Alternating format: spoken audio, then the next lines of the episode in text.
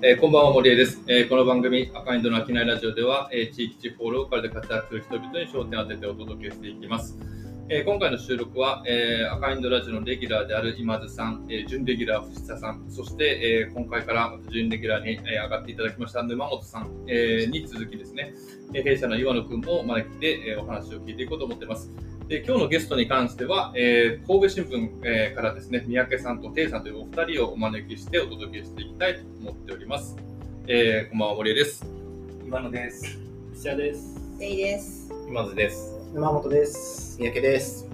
はい、えー今日ちょっと大所帯ということで皆さん覚えていただけるか分かりませんが、えっ、と、赤インドチーム2人、えー並びにえーレギュラー、準レギュラー3人、そしてゲスト2人という形でのお話にしていきたいと思っております。で、今日はですね、あの、神戸新聞のお二人ということで、えっと、なぜこのお二人を招いたかということを、理由が聞きたいということで、レギュラー陣からお話ありましたので、ちょっとだけご説明をすると、えっと、今ちょうどあの神戸市の基本構想を作るというお仕事を、えー神戸市から受託して、この社2社でですね、合合同チームでお仕事をさせていただいているというところで出会ったお二人でございます。えーこれまで意外と僕たち神戸で10年ぐらい活動してるんですが、実はね、そんなに今までがっつり接点があったわけではなく、もちろん神戸せあの新聞のことは知ってたんですけど、えーなんかどういったこう取り組みができるのかなと思って、えー今回一緒にさお仕事させていただく中ですね、あのー本当にすごく、なんでしょうね、この新聞っていうとすごく硬い印象があるんですけど、とても柔らかい二人だったということで、うん私が非常に大変好きになりまして、今今日お招きさせていただいたという経緯でございます。はい、あのその柔らかさ、えーに関してはですね、後ほどちょっといろんなお話を聞きながら引き出せればなというふうに思うんですけれども、えー、とまずまずちょっとまあ三宅さんとテイさんというお二人のちょっと自己紹介なんかから始めさせていただきつつ、えー皆さん質問などあればお話聞きたいなと思うんですけども、どっちから行きましょう？か。三宅さんから行きますか？わかりました。はい。じゃあ、あの神戸新聞のスライムこと三宅です。よろしくお願いします。ライブスライブ多分一番、なり聞くいや聞き流しそうや。一番僕が柔らかいと思うんですよ。あ、そういうそういう意味ねそういう意味ね。なるほど、なるほど。多分めっちゃ、絶対聞かな。分からなかった。スライムみたいな。なるほどね。で神戸新聞ではあの広告の営業をメインでやっています。本業は広告の営業なんですけども、まあ、ちょっと副業じゃないんですけど、あの新規事業の担当っていうことでさせていただいてまして、まあ、一番あのやってるっていうことでいくと、まあ資源循環をテーマにした日本酒を福寿さんとかと一緒に作ったりだとか、あとは神戸ビーフのあの比較をレザーブランドとしてやる神戸レザーっていうのをその商店街の片山さんだと一緒にやったりっていうのをやってます。神戸新聞社であの新規事業やってるスライスライム三宅です。よろしくお願いします。スマイル。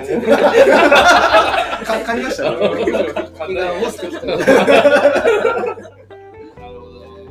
考えも少し。なるほど。宮城さんのパッと見ね、なんかそういう意味だと、その柔らかさも感じるけど、まあ、この中でいくと、ちゃんとシャツも着てるし、スーツも着てる時あるし、と思うと、片付けやね。確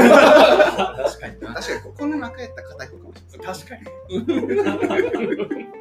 その中、あの、スライム三宅さんに続く、テイさんはどんな感じでございましょうか？はい、えー同じく神戸新聞で営業で担当していますテイと申します。で私も一応本業はその新聞広告でその医療系の有機器さんとか、あとその町場のクリニックとかなんかそういうとこからいろいろ広告集めたり、であとエリアの担当では今淡路島の担当してて、その商工会さんとか行政とか本当に淡路島内のなんかいろんなホテルとかいろんなところからまあ広告を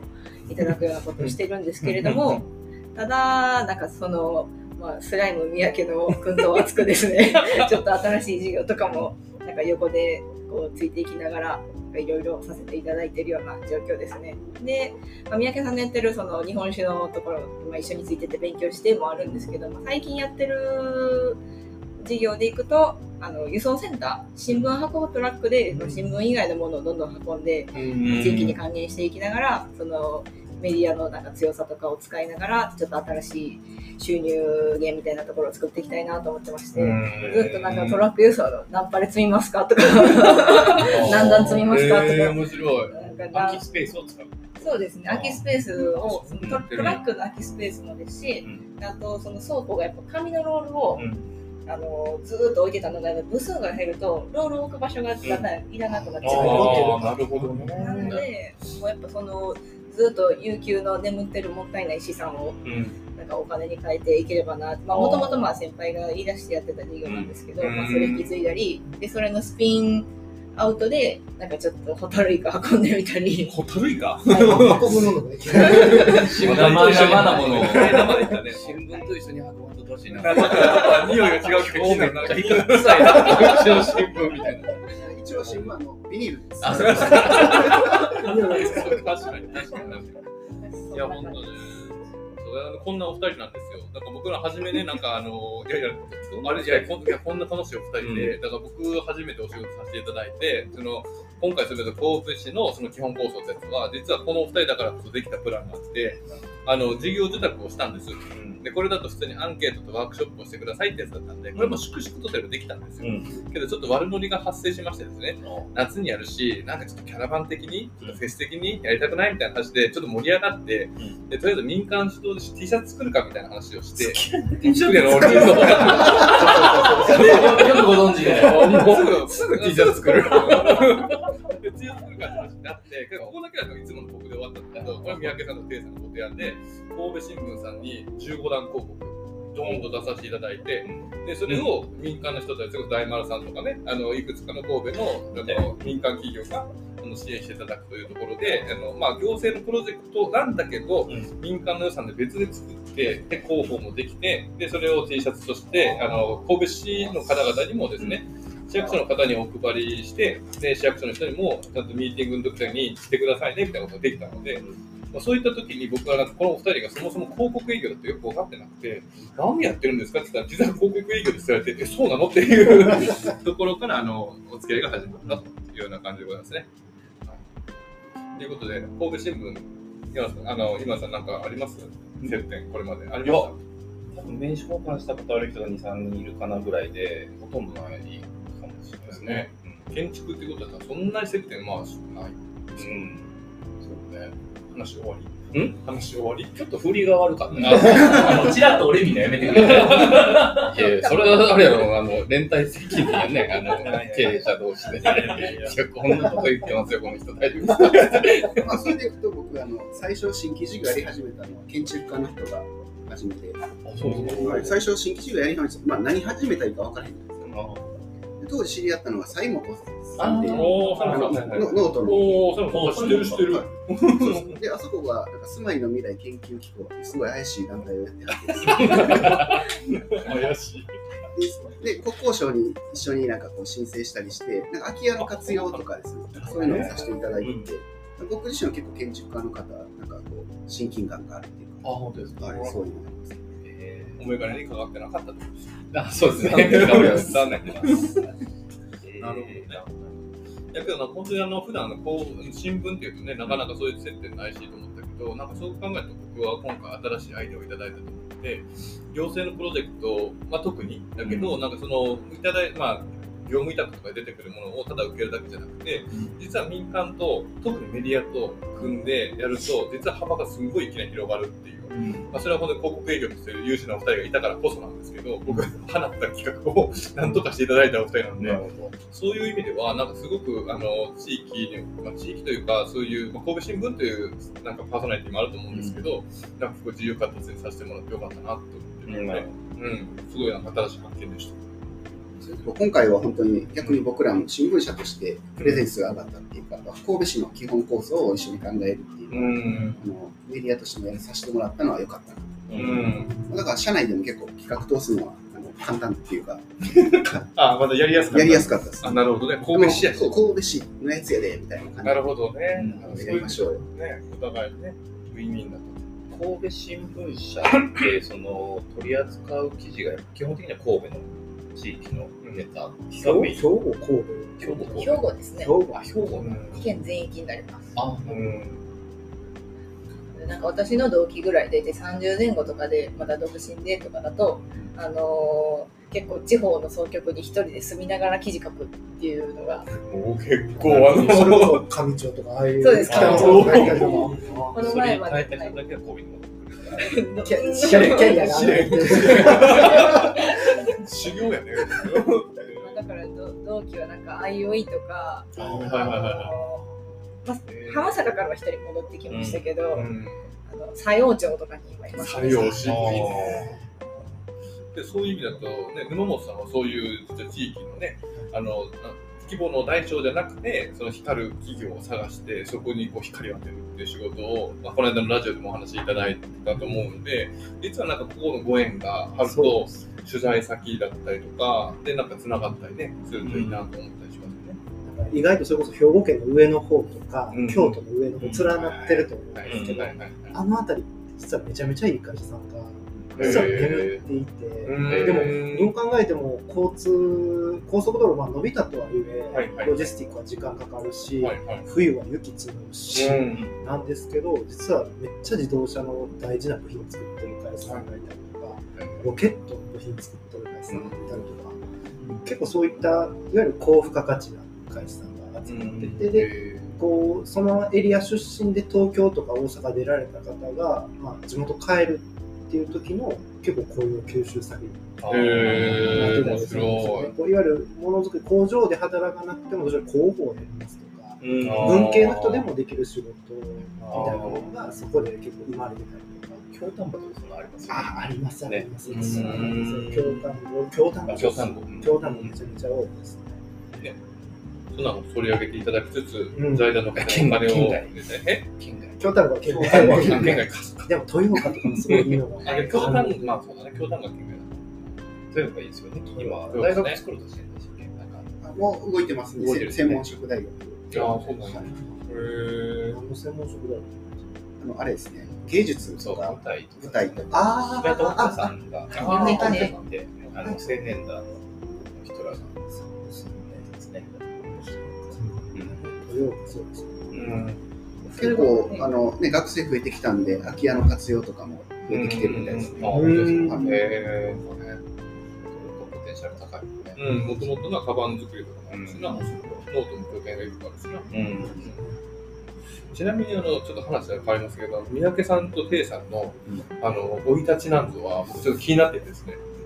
三宅さんは三宅さん知ってますし今住んでる場所があそこだったり知ってますけど。知ってますがあの知ってますが三宅さんってそもそも新聞に入るまでのこの過程はななんで神戸新聞に入ったんですか？もともとは、まあ、ちょっと僕サンダー出身であんまり兵庫県出たことがなくて大学もあの西宮でしたし。おでまあ卒業するってなった時になんかバイトしてたのが結構あの制作会社でなんかアシスタントディレクターみたいなのやっててヘップファイルでなんかせその美術展とかをやる会社にアルバイトしてて。へえでその時やっぱなんか広告系の仕事やっぱしたいなと思っていろいろ見ててそれで広告の仕事っていうことで入りましたねメディアに。あのテイテイさんはちなみに？私はそうですねあの大学院に行ってであのドイツの近代の歴史勉強してたんですけど、その時になんかメディアとかの勉強もなんかちょっと端っこでしててですね。で、うん。なんかまあちょっと興味があったっていうのはあるんですけど、うん。まあ、でも仕事にしたいまでは全然まだなくて、うん。でただその研究室の OB の先輩が中日新聞の事業部にいてですね。でなんか今度恐竜のなんとかこんな企画展してあれしてとかスポーツのとか言ってあ新聞社にそもそもこういうやっぱ収益部門があるんかそりゃそうかみたいな。うん。ででなんか最初はあのー記者も目指してたんですけれどうん。文章書いたり読んだりが好きなんで。けどなんかやっぱうん、なんか情報発信したりなんか社会的にああやこうやとかやったらやっぱ一緒にビジネスもしたいなと思ってで京都新聞のあの営業だけの京都新聞コムと、うん神戸新聞のこのメディアビジネス局と受けてなんか通ったのが神戸でちょっと嫌そう。ほ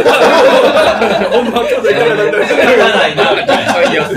ちょっとなんかあれあれ京都に負けた感あれあれあそうはい実際、京都新聞に行きたかったんですかいやなんかまあどっちでもいいかなっていうのがあったんですけど、はなるほどい、で、まあ、縁があったので神戸で、まあ、神戸に働こうか。あの出身は神戸じゃない。大阪の堺出身あ、なるですほど。うん。めちゃめちゃ生き生きされてますよ。このお二人は。本質まあ大変だと思うんですけどいろいろ。いやいや、もうすみません。から収益っていう意味でいくと、うん。なんかうちの先輩であの辻本っていうのがいまして、まあ、ずっと論説委員とか経済部系で30年ぐらい記者やってたんですけど、まあそのものがずっと言ってたのがですね、あのこう結構今新聞社っていうのが、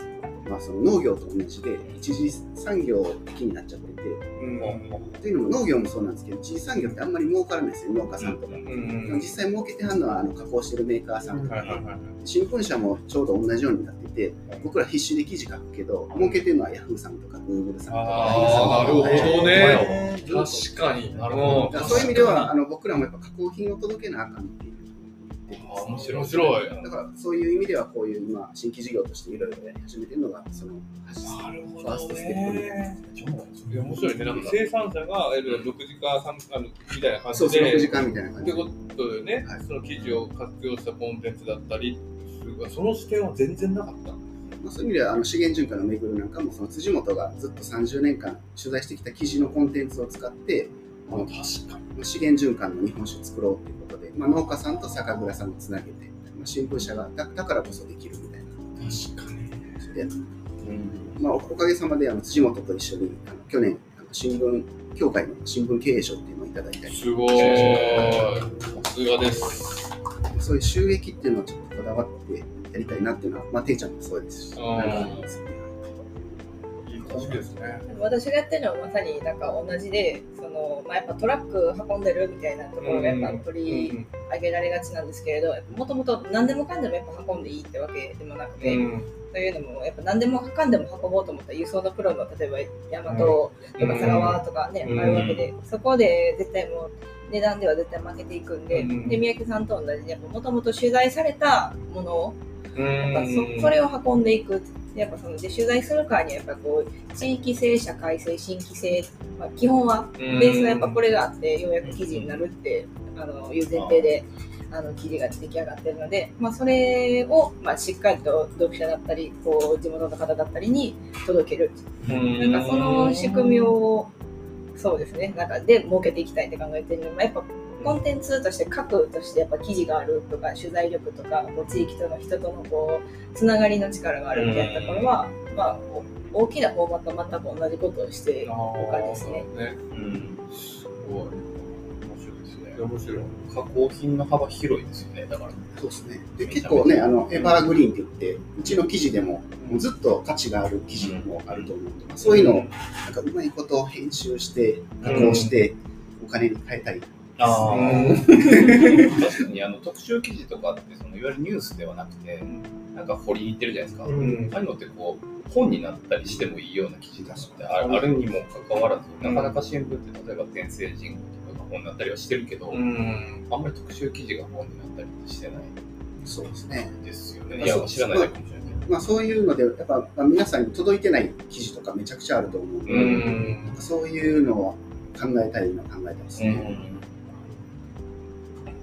やっぱりうちの記者の特徴ってやっぱそのエリアにやっぱ住んでるっていうのが一個 大きくて、ずーっと淡路島に住んでる。あの例えばみなみちゃんがずーっともうなんか「みなみちゃん最近元気?」とか言われながら、うん。もう住みながらその地域の人といろいろ関わりながら、え今ここのなんか商工会でああいうのがあってとか、へーここの町場のこういうところでってやっぱ記事を書いてるんうで、ん。なんかこう1日2日出張で来られた方で絶対こう書けないものがやっぱ。あああ、そうだよね。地元だからかけるってこともあるもんね。なんかでもそれもやっぱりどうしても本ちゃんの紙が減ってたりとかすするとやっぱ届けたいものが届いてなかったりするんで、なるほど。私の営業がもうちょっとねうまく活用できたらなっていうのが思ってますね。あいろんな活用の仕方ありそうやけどね。で、今回のそのさっきの基本構想なんですけど、この間ライダーさんが入っていただいたりとかするだけでも、やっぱそのクオリティの高さすごいなと思うし、もうようやくされてるやんみたいなことの凄さもあるし、スピードもやっぱプロやなっていうスピードもあるし、まあそれだけじゃなくて、なんかその過去の、あの、この間、神戸新聞社さんの、あのね、あのミュージアムというか、あそこちょっと、テイさんに紹介してもらって見たんですけど、あの、めっちゃいいのよ。あの、神戸、あの神戸新聞社さんの本社の、あの横、はい、4階に4階？あります。4階にあるんですけどね、なんかその震災の時の歴史とかがちゃんとここで保存されていて、でそれがまああの歴史的にも見えるし、でその神戸新聞社の歴史も書いてあるし、よくね、結構、あのなんだろう、まあ、ちょっと広めのスペースなんですけど、ゆっくり見てたら普通に1時間ぐらいすぐ過ぎそうな感じがあったりとか、そういう場所とかもね、見ていきたいなと思いましたね。地域ごとにその記事のアーカイブとかやってるん。ですかそのななん。でかというと最近そのローカルみたいな、あのがすごい取り上げられて、その地域をどう盛り上げるかとか、なん。かまあど、どっかの地域を盛り上げるみたいな、その地域性って、僕らだともう、パッと調査しても、ネットとかで出てくる情報って割と表層じゃないですか。うん、だけど、誰かが住んでそこでいろんな人と関わりながら記事を一応あの書いたり、うん、ヒアリングしたりしてるそのアーカイブってめっちゃ地域性のストックになってるはずです。うんうん地方紙でも多くて12個地方版があって、まあ、地方版ごとにアーカイブは入っていますので、はい、そういうデータベースの、ね、活用なんかもみんな考えたいですよね。めちゃくちゃ価値ありそうですよね。高町について調べたい、高町って空き家多いとかってなって、じゃあ高町でどんなその空き家活用のあの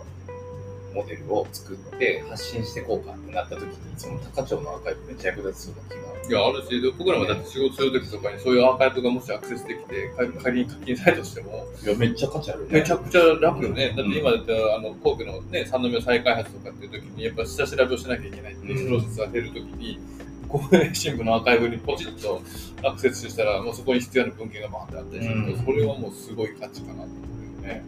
なんか学術とかそういうビジネス向けに入れるのかもしれないですよね。なんかいわゆる経済保障みたいな感じでね。ると思うけどな。うん、なんか、皆さん、ありそうな顔してますけど。え？あ、なんか、あの、ですか？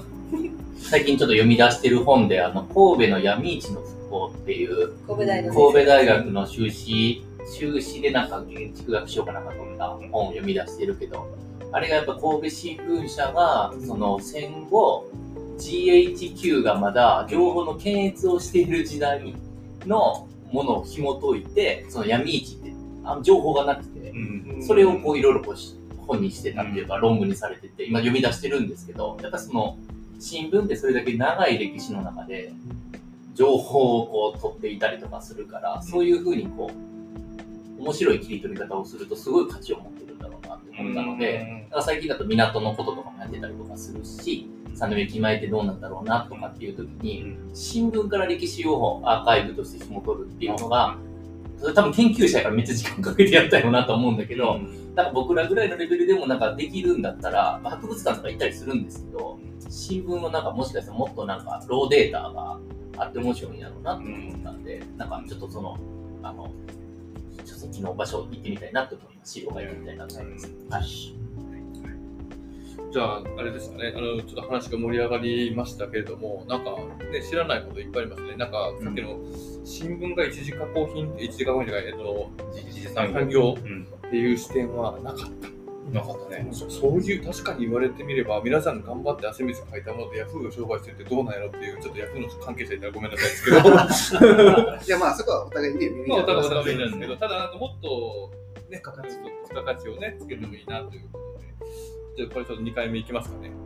はい。でちょっとあの時間の関係、1回目こちらでエンディングを迎えますが、えー、今回の秋内ラジオはいかがだったでしょうか、えー、当番組では SNS を通じて皆様からのご意見、ご感想などもお待ちしております。えー、ぜひ、ハッシュタグ秋内ラジオをつけてコメントしてください。えー、それではまた、アカインドの秋内ラジオ次回の配信でお会いしましょう。